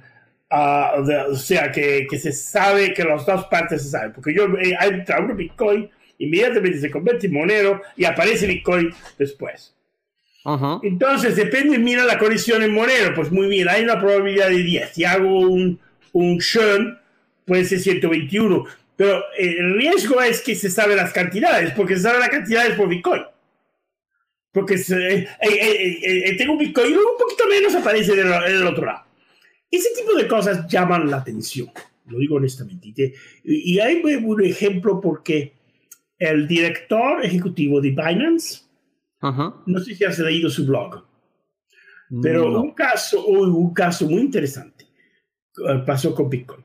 Y una persona que estaba sacó Bitcoin de Binance y inmediatamente lo envió a Wasabi Wallet. Sí, esto estoy al caso. Entonces, Binance le dijo que le cerraban la cuenta, que papá, que eso, que eso había así. O sea, ve, ve, ve, problema. Y después hizo un comentario que se ve interesante. Si realmente toma, esto es la traducción al español, si realmente toma en serio la privacidad, debería considerar usar una moneda de privacidad como su nombre indica. O sea que lo que está pasando en Bitcoin ahora es que inmediatamente que una persona haga uh, Wasabi Wallet o en ah. Bitcoin Cash uh, con el Cash Fusion, o even en Dash, um, Private Set. Esto llama la atención de las compañías que hacen el análisis. Yo he hablado con muchas de esas compañías que hacen análisis. Bueno, me han dicho casos, un caso que, que, que me dijeron que bitcoins que hacían recientemente minadas fueron dedicadas negras. O sea, que hay dos riesgos. El primer riesgo es que si yo compro bitcoin con Monero, en un exchange que no tenga KYC, hay un buen riesgo de que uno compre bitcoins negras. Esto se ha pasado. Y, y, muchas personas en la comunidad de Monero no lo tocan. O sea, yo, por ejemplo, no lo haría. Yo si compro, si vendo Monero por Bitcoin, lo hago en un, en un, exchange de KYC porque el riesgo de obtener el problema de otra persona. Ese es el número uno riesgo. Si se hace un swap eh, y si es relativamente inmediato, sin riesgo al mercado de Monero, pues eh, en el ejemplo, sin, hacer un join, eh, es muy sencillo. yo tengo, saco Bitcoin, compro Monero en Binance. Y entonces hay una transacción de Bitcoin a la misma cantidad y una en 10, una en 11, perdón, una en 11 es la verdadera. Pues eso, hay, hay, a decir que esto iba, y pasa inmediatamente. Hay que pensar, ¿es posible que sean las mismas? Sí, se puede hacer la correlación, porque es el ejemplo que, que me refiero, o sea, que se sabe la cantidad y que el, el que compra y el que vende y el que vende están hablando. Es el exacto ejemplo que te digo. O sea, que hay que tener bastante cuidado para hacer una cosa así. Yo, o sea, este tipo de cosas, el, eh, o sea, es la es, es, uno de los más difíciles problemas en Monero Y yo diría que te varios churns y esperar un tiempo y usar diferente cantidad de Bitcoin si uno lo quiere hacer realmente. Pero tiene el riesgo. Y si especial, especialmente BISC, tiene el riesgo de, de, que sea Bitcoin con historia. Hay algunos otros sitios. So, XMRTO es, es una compañía seria, pero lo que pasa con XMRTO es que no lo requieren eh, K y eh, ahora, pero yo creo que es cuestión de tiempo, como pasó con ShapeShift, que lo van a requerir. Porque ah, no tenían sitio en Tor, no lo tienen ahora. Ah, tenían clientes en Estados Unidos, no lo tienen ahora. O sea que hay un, proceso. Poloniex, que era un, exchange americano, recientemente ha dicho que menos de una determinada cantidad no lo van a requerir. Eh, bueno, yo me quedo, eso me, sospecha, pero, eso, pero, pero, también eso es lo que está pasando. O sea, que el riesgo está, existe. Y, y, mm. eso es lo que yo digo, que hay un riesgo. Hay un, hay un riesgo, pero también hay el mismo problema con WhatsApp iguales. O sea, que si uno quiere hacer la privacidad en Bitcoin, puede uno eh, crear un problema que no tiene. Es mi opinión, pero yo no soy el que lo ha dicho, lo ha dicho el, el director de Binance. Porque así es que tú estás invertido en Monero y por supuesto lo dices. No, eso lo dijo el director de Binance. Y, y Binance tiene Monero. O sea, ese es el riesgo con ese tipo de swaps. Cuando uno hace una cantidad, inmediatamente un cambio que no tiene sentido económico, eso llama la atención. Wow. Ese es el em, riesgo, ese es el riesgo que te digo, porque yo he hablado con, yo he hablado con con varios, yo hablo con las compañías que hacen esto, o sea, y, y dice Moreno, oh, a mí me introducen a mí como diciendo uh, el, el, compliance officer y me lo introducen y dicen, ¿por qué me ha introducido a Francisco? y, pero, pero es, y, y en realidad es el riesgo y está siendo peor porque hay mucho más análisis que había, por ejemplo, hace tres o cuatro años. Eh, de todo esto que has dicho, o sea, genial. Ahora te, acabaré de preguntar yo también de, otros, de otros riesgos que, yo le veo. Me quedo con lo de, que tú entres con tus Bitcoin limpios, comprados en Coinbase, comprados en Binance, eh, etcétera, y los conviertas a, través de Monero, pero en, en Bitcoin sucios, ¿no? Y esto me lleva a pensar, me lleva a hacerte esta pregunta. Eh, asumes que Bitcoin no es fungible. Exactamente. No Tú lo asumes. Oh, no, no es que lo asumes, es que es, eso es lo que estoy asumiendo, que Bitcoin no es, fungible, desde luego. Hay el suficiente análisis que Bitcoin no es fungible. Ese es el problema, fundamentalmente, que Bitcoin no es fungible. Vaya. eso, eso es una cosa difícil de decir, pero es la verdad. Porque el ejemplo que ha pasado, y ha habido varios, un, caso de una persona que, oh, me va muy buen precio, fue Bitcoin y vendió Monero por Bitcoin.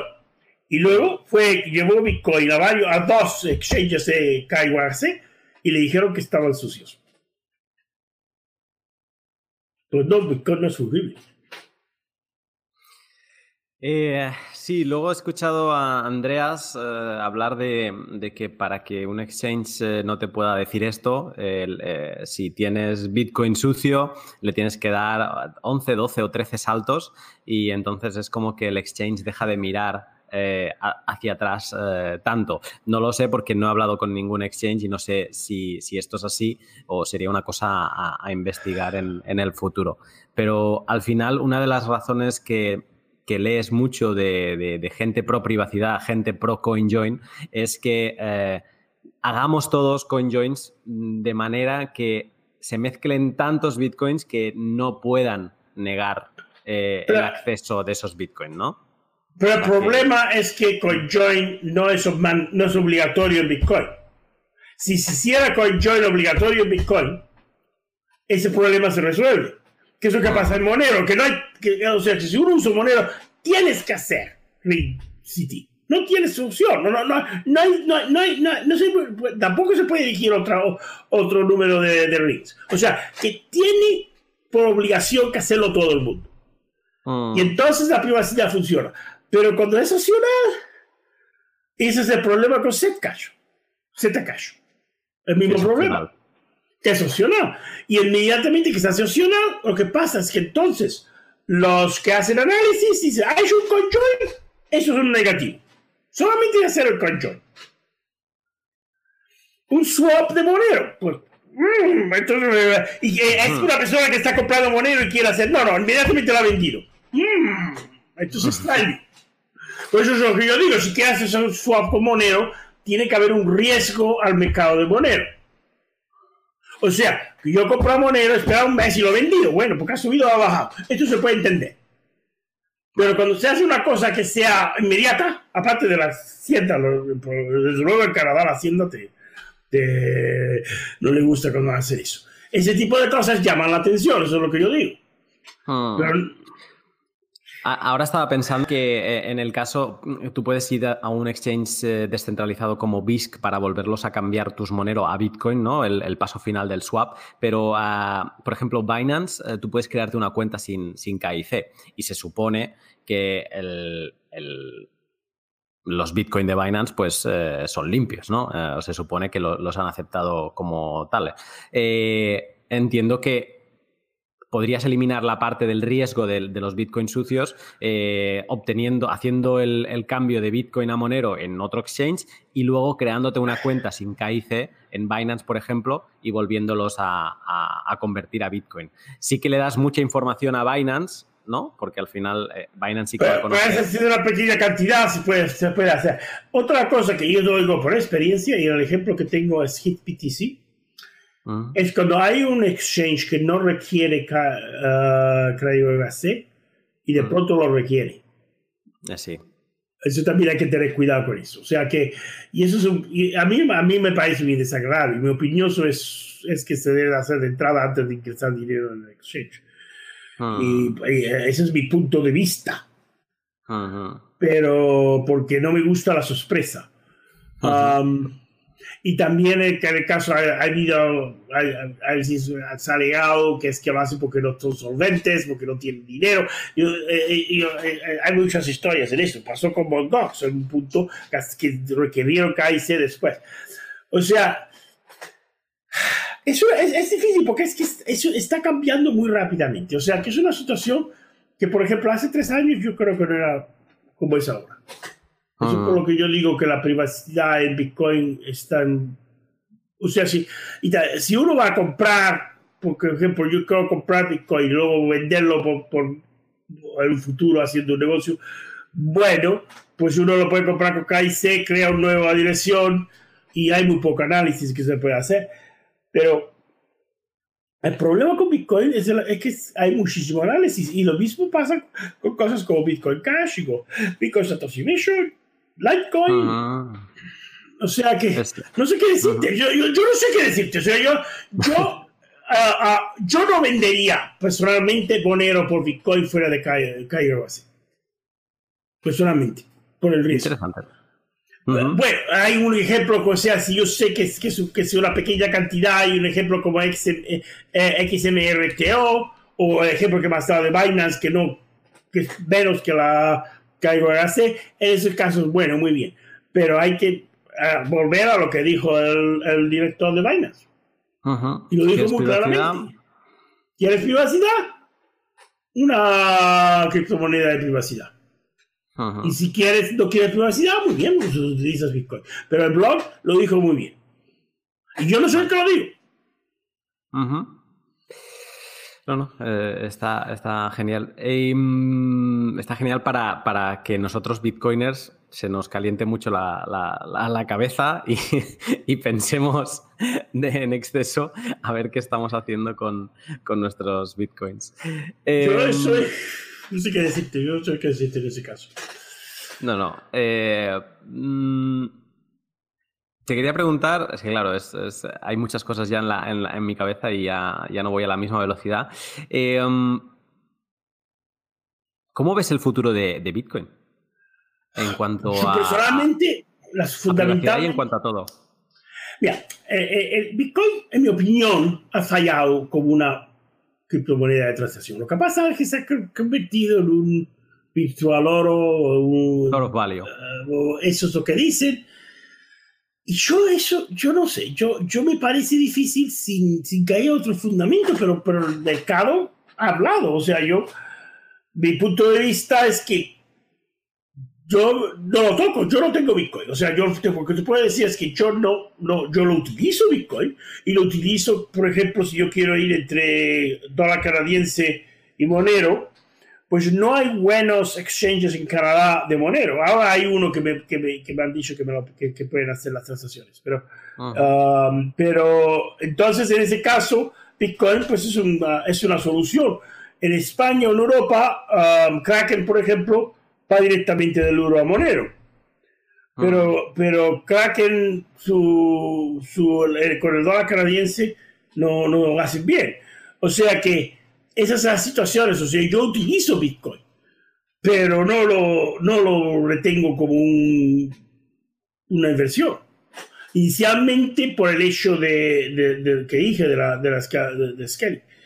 Pero también la privacidad ahora se está haciendo un problema con estas compañías de, de análisis, en, algún camino se compara un parásito que, que mata al, se mata a ellos y también mata a lo que, lo que está el parásito. O sea que Bitcoin tiene, un, tiene serios problemas. Él tiene el problema de, de, la escala que no se ha resuelto. Ni tampoco lo ha resuelto Bitcoin Cash, ni tampoco lo ha resuelto Bitcoin Satoshi Vision. Y al mismo tiempo tiene el hecho de la privacidad. Pero hay algunas que dicen, bueno, pero se puede usar como, porque, como, un, como una inversión, como un oro virtual. Bueno, yo no voy a discutir lo que ha hecho el mercado. Pero personalmente no creo en ello. He hecho mi análisis y digo, bueno, yo esto no. Perfecto. Eh, te hago solo unas últimas preguntas de recomendaciones finales para alguien que, que, se haya podido interesar más en, en, Monero, ¿no? y, que, y, que, quiera pues, empezar a utilizar la privacidad por, por defecto y, y, no como opción. Eh, antes, eh, te la he preguntado antes, pero me quiero asegurar mucho. Eh, es, ¿Qué tan importante es en Monero utilizar tu propio nodo? O, por ejemplo, utilizando una wallet de, de móvil eh, puedes estar totalmente tranquilo que todas las características de privacidad se mantienen.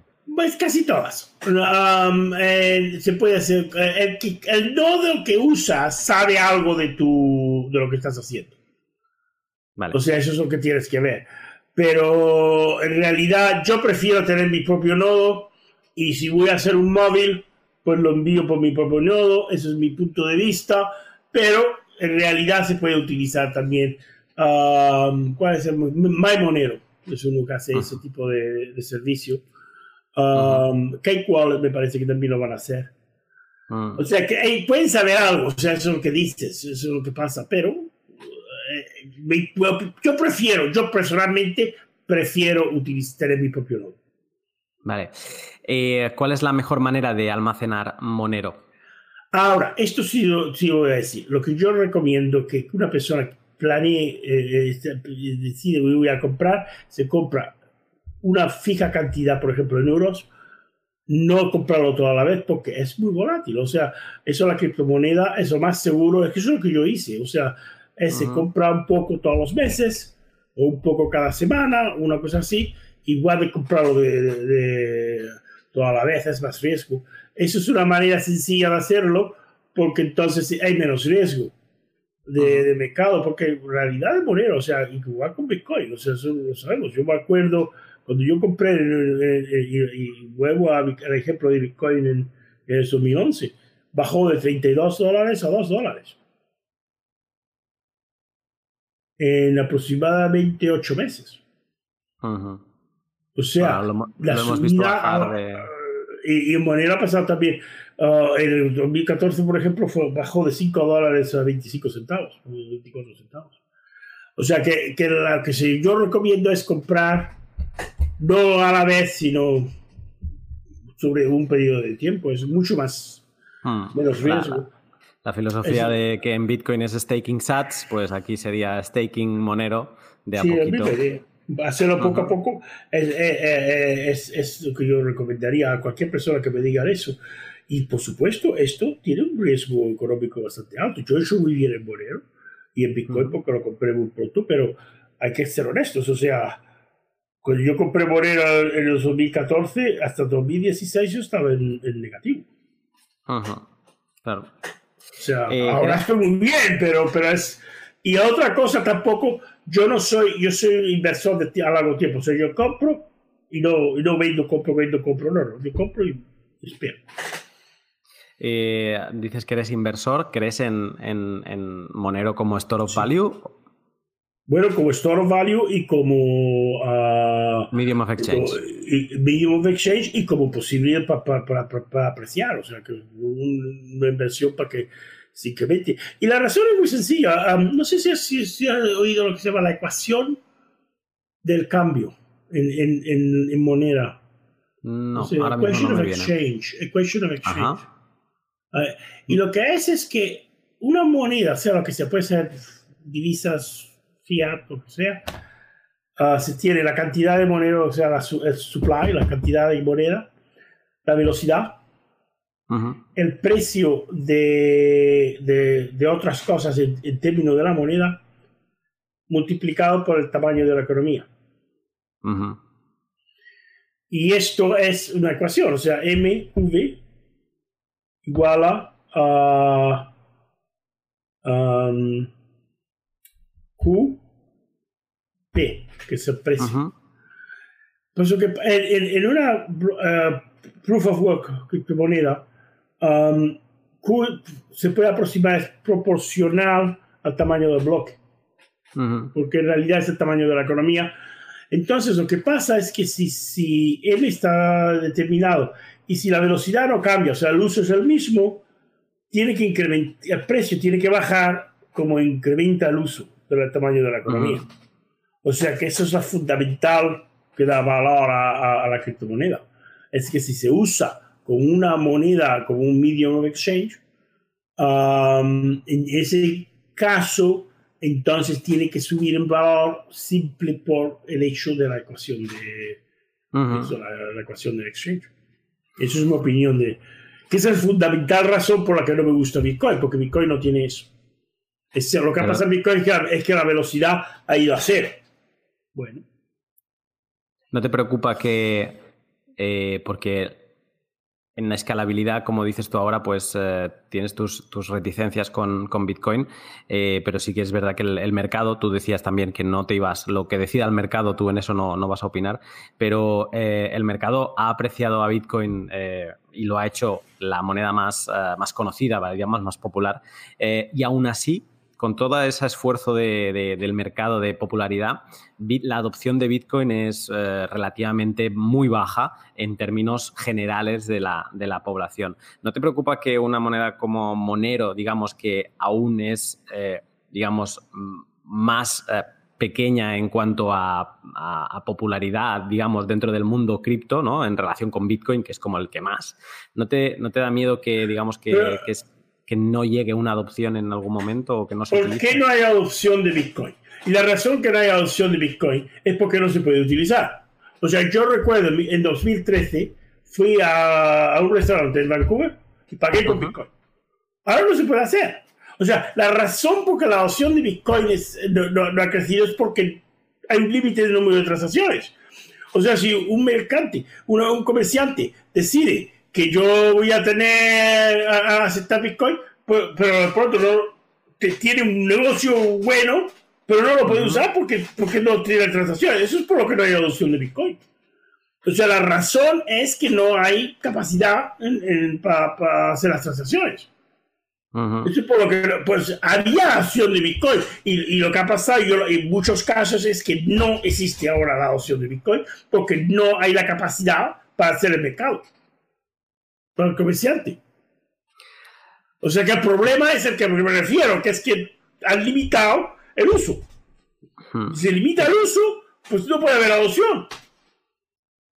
Eh, me, me, sumo una parte a lo que dices, pero ya no tanto como lo que tú estás diciendo de, de, problema de escalabilidad, porque luego tenemos Lightning ahora últimamente y digamos que se están haciendo cosas para mejorar en segunda capa eso, pero yo me sumo a que con tanta regulación y, con, y con tanto análisis y sobre todo de perseguir, aunque sea legal, pero sobre todo de, estar haciendo mucho énfasis eh, regulatoriamente sobre las criptomonedas, creo que hay una parte de miedo también y de pereza del, comerciante de implementar eh, pues eh, criptomonedas, ¿no? De, poder cobrar con Bitcoin.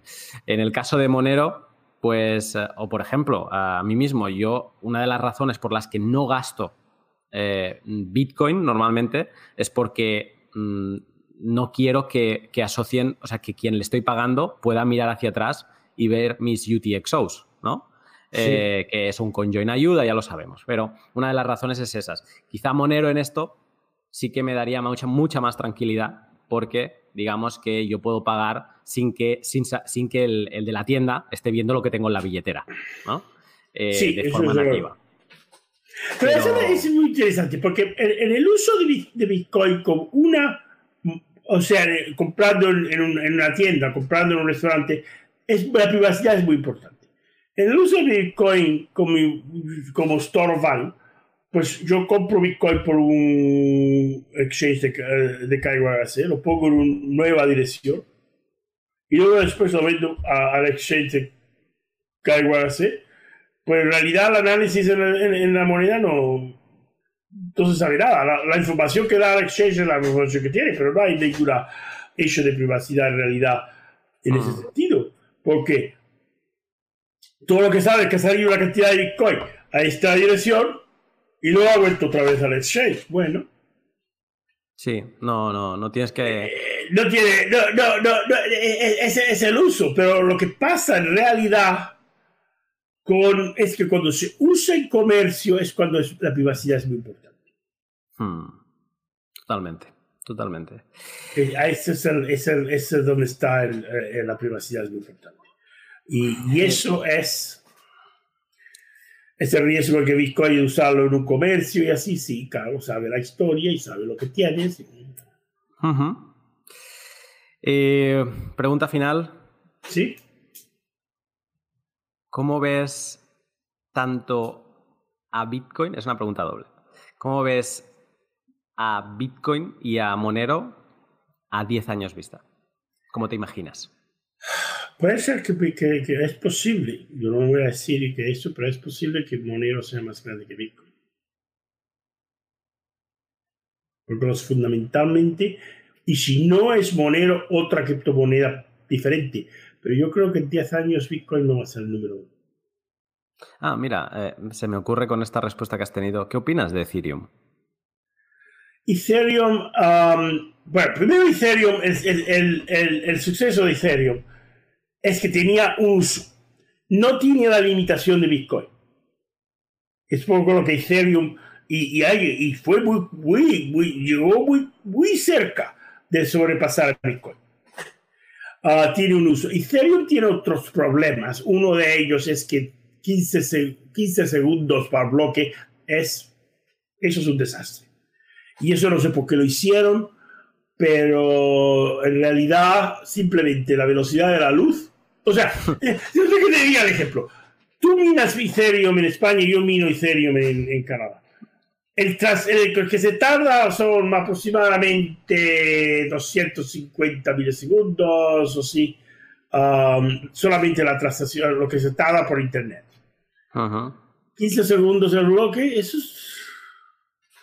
A mí me parece que, que Ethereum lo que están haciendo, bueno, ese es el problema que tiene. Es, yo creo que dos minutos es más o menos donde debe de estar no en 15 segundos. Eso es, mi problema, problema con Ethereum. Pero desde luego Ethereum ha hecho una cosa que tiene un mercado, tiene un uso. No es una criptomoneda para de, de, utilizar a los mercados, pero tiene un uso. Ah. y ha demostrado el límite de Bitcoin de mucho, de mucho camino. Interesante. Pero yo, creo, yo creo, yo me dices, en 10 años Bitcoin es el número uno. Ay, eso me parece que no. Nada, pues acabamos de, de hacer eh, un, un Remind Me This Conversation in 10 Years. sí, muy bien, muy bien, se puede hacer muy bien. Voy a poner, voy a poner en el calendario a ver si aún estamos por aquí y, si estamos por aquí. En 10 años, eh, tenemos otro podcast pendiente. Tenemos otro, podcast pendiente, muy bien. Y veis cómo está el mercado. Será interesante. Será muy pues, interesante. Pues, sin duda, ya, cada, cada, cada, día en este, en este mundo es interesante y, desde que caes, al menos para mí en la madriguera Bitcoin, eh, no dejas de aprender y, luego pues vas aprendiendo otras cosas, ¿no? O sea, llegas, yo por ejemplo llego a Monero pues a través de, imaginarme los, los swaps, pero he de decir que he quedado muy sorprendido. Eh, sabes que hay estas monedas eh, pro privacidad eh, no es pro privacidad. Yo creo que Monero es privada de, inicio, no es como un Dash o un Zcash que puedes activar la privacidad. Aquí es privado por, defecto. Y animo a todo el mundo a que, sin dejar de ser, hay mucho Bitcoin muy maximalist que no, no quiere mirar nada que no sea Bitcoin. Eh, a, modo, de, a modo de, aprendizaje, yo recomiendo que, se mire el protocolo de, a nivel protocolo de Monero no precio, no nada, y, se vea pues todo esto que hemos ido repasando en, este podcast, pero un poco más en, detalle, un poco, sin entrar mucho, pero tocar un poco la fórmula matemática para llegar a ver que, que funciona y que es real y que no, y que hay una álgebra detrás. Y lo, interesante, y sobre todo desde el punto de vista de, la mentalidad bitcoiner, eh, que es, la que yo tengo, eh, pues eso, ¿no? Lo que decíamos ahora. Eh, cuando voy a gastar, estoy pensando desde dónde estoy gastando, o incluso leía en Twitter, por favor, si alguien me envía una propina, que, que, haga un conjoin antes, porque yo no quiero tener el historial de quien me lo está enviando, ¿no? Eso es un poco como exigir demasiado, pero sí que es verdad que cualquier transacción en Bitcoin estás como heredando un historial de esa persona y Monero, de golpe cambias el chip, te pones dentro de Monero y dices, ostras tú, qué cómodo. No hay, no hay historia. Eh, eh, ese ejemplo que me has dado, hay un bar muy famoso en Berlín que ha puesto una noticia que dicen que haga que no quieren uh, bitcoins de Coinbase o de por esa razón. ¿De CoinJoins? No, no, no, de Coinbase. ah, de Coinbase. O de Circle. Um, pero el problema con CoinJoins es eso que yo digo, que también los, de la, los, los del análisis dicen que CoinJoin ya lo...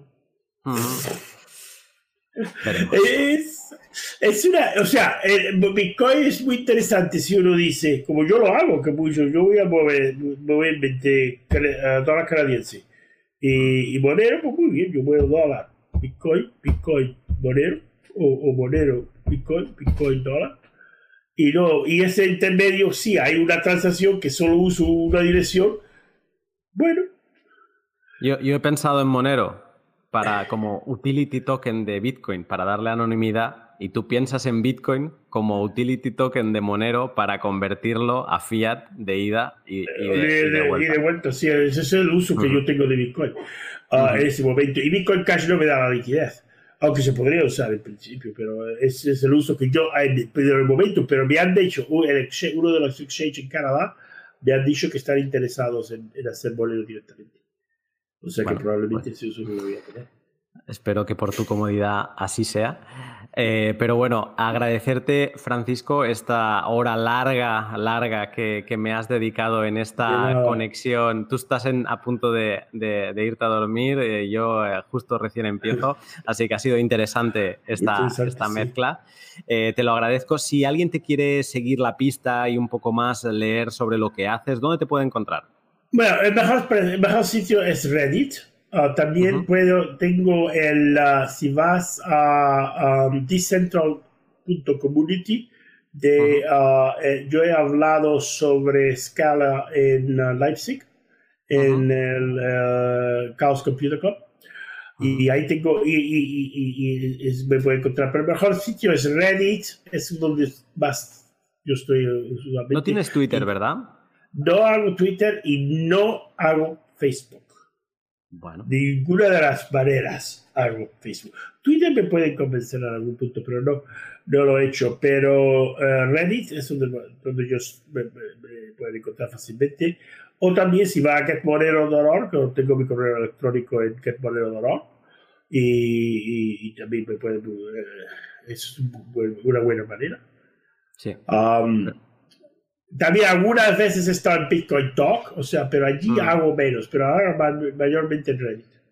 Perfecto. Y, y, qué poner dolor. Me sorprendió que no, que no estuvieras en Twitter. Creo que todo el mundo que he entrevistado, pues todo el mundo tiene Twitter. Creo que eres el primero que no, que no tiene. Eh, pero bueno, vi que en Reddit eres súper activo y que, y que, tienes un montón de publicaciones. Y, así que si alguien pues, quiere localizarte o en el email, que es como, pues como yo lo hice, y, y, lo puede hacer. Francisco, muchísimas gracias y estamos en contacto. Estaremos en contacto. Muchas gracias. Un saludo. Saludo. ¿Qué? ¿Qué te ha parecido? Sé que hay mucho para asimilar, ¿eh? eh además, eh, Francisco habla a toda velocidad y, tratamos temas que, pues que yo le dediqué algunas horas a estar leyendo, a estar acabando de entender. O sea, que puede ser un poco, un poco overwhelming, como dirían en inglés, eh, la cantidad de información. Creo que es muy interesante la parte final esta que nos acaba de explicar Francisco, en, la que habla pues más sobre Monero Swaps y no tanto en el funcionamiento de, Monero porque es, fácil de entender y, va y explica los riesgos. Los Monero Swap eh, yo creo que es una herramienta a tener en cuenta. Es, eh, es eh, interesante ver también cómo Monero últimamente está siendo como baneado de diferentes exchanges, lo están delistando. Eh, su privacidad es bastante kikas, bastante buena.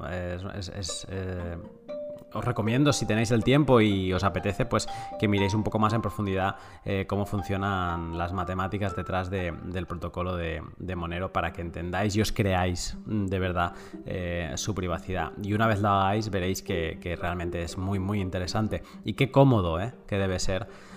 pagar algo en Monero y olvidarte de todo lo demás, no tener que estar pensando en el, en el trackback.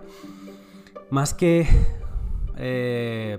o sea, desde el punto de vista de un, bitcoiner como yo, más que enamorarse mucho de Monero y, un poco hacer el, camino hacia Monero, eh, esto debería animarnos a, pensar qué hace falta eh, que implementemos en Bitcoin para acabar teniendo esa misma comodidad. En, en Monero no siempre se tuvo las confidential transactions, por ejemplo, y ha habido una evolución y, creo que incluso fue en 2017 donde ya se obligó que todas las transacciones utilizaran confidential transactions.